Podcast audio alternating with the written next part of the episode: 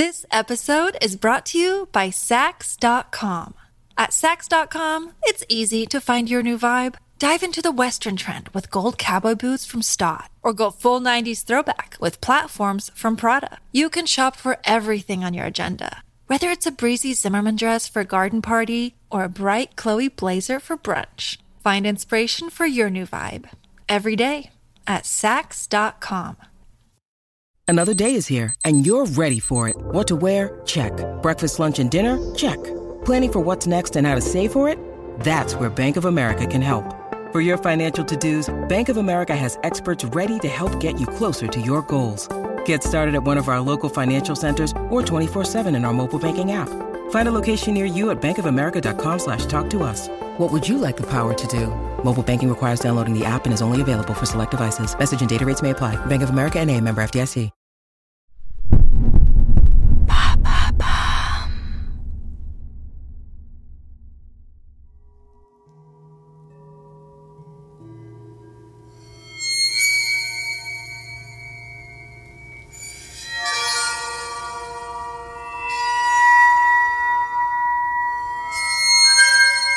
Vous l'avez entendu dans Matrix, Alien, Jurassic Park, Poltergeist, Le Hobbit ou dans la série X-Files. Ce son cauchemardesque n'est pas synthétisé par un ordinateur, mais provient bien d'un instrument, le waterphone. Découvrez sa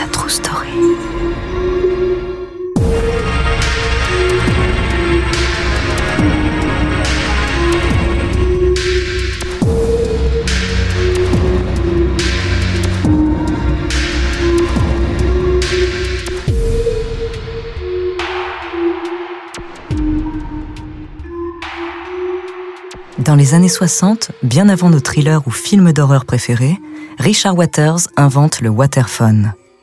L'instrument est composé de deux parties. La première est un réservoir sphérique en acier.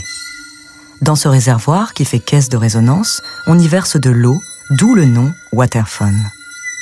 Tout autour du réservoir, des tiges en bronze de tailles différentes sont soudées. Mais comment joue-t-on de cet instrument? Eh bien, vous avez le choix.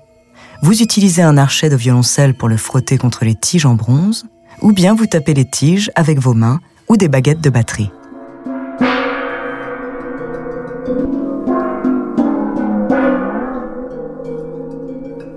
Le son si particulier de cet instrument provient des éléments qui le composent, l'eau, l'acier et le bronze. Il propage le son à des vitesses différentes, créant des ondes sinistres. Avec son apparence singulière, on se demande où Richard Waters est allé chercher l'inspiration pour inventer le waterphone. Il faut retourner dans les années 60. Richard Waters étudie au California College of the Arts. Et un jour, il a entre ses mains un tambour d'eau tibétain. Il va en jouer et ça ressemble à ça.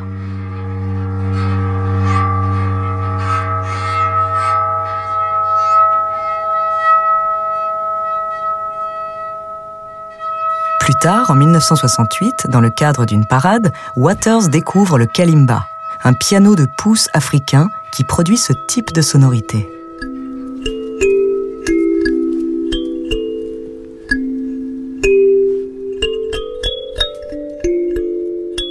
Impressionné par la qualité du son d'un si petit instrument, Richard Waters commence par créer ses propres kalimbas à l'américaine avec des boîtes de conserve et des tiges en bronze. Il combine ensuite ses kalimbas avec des marmites ou des saladiers pour créer de la résonance. Richard amène ses prototypes à son ami Lee Charlton, batteur de jazz, qui a l'idée de verser de l'eau à l'intérieur. Les deux amis tiennent le premier waterphone.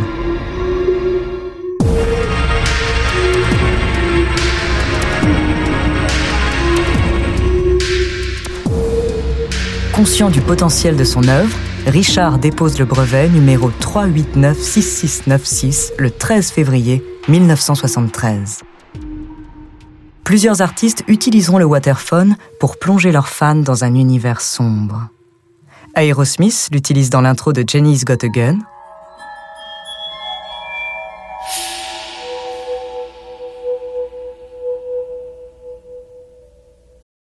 Episode is brought to you by Sax.com.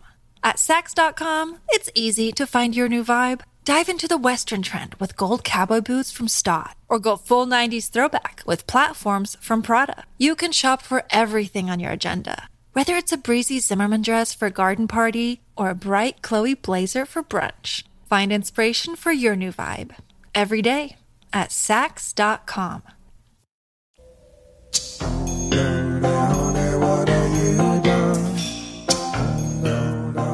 Au cinéma et à la télévision, le waterphone devient un élément essentiel pour des habillages sonores angoissants.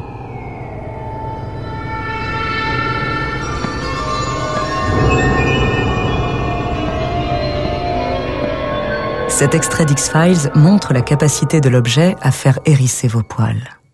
Le waterphone a été utilisé pour Matrix, Jurassic Park, Retour vers le futur, Usual Suspect.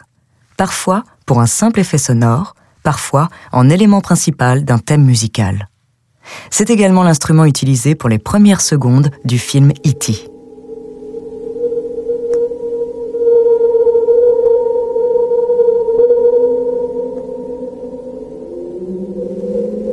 Plusieurs personnes vont tenter de copier le Waterphone, mais sans jamais atteindre le degré de finition de ceux de Richard Waters. Il les produit tous sur commande, les assemble et les signe. Au fil des années, il va concevoir d'autres modèles de waterphone en changeant la taille ou la forme. C'est son instrument et il le maîtrise avec précision.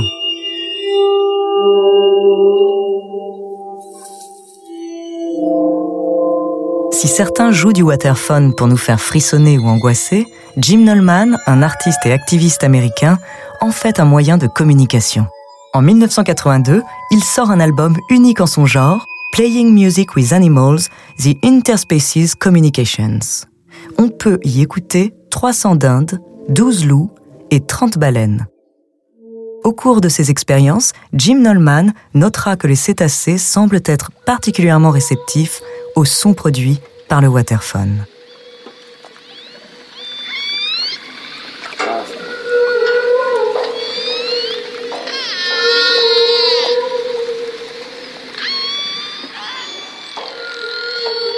Depuis la mort de Richard Waters en 2014, son successeur désigné, Brooks Hubert, continue de produire l'instrument.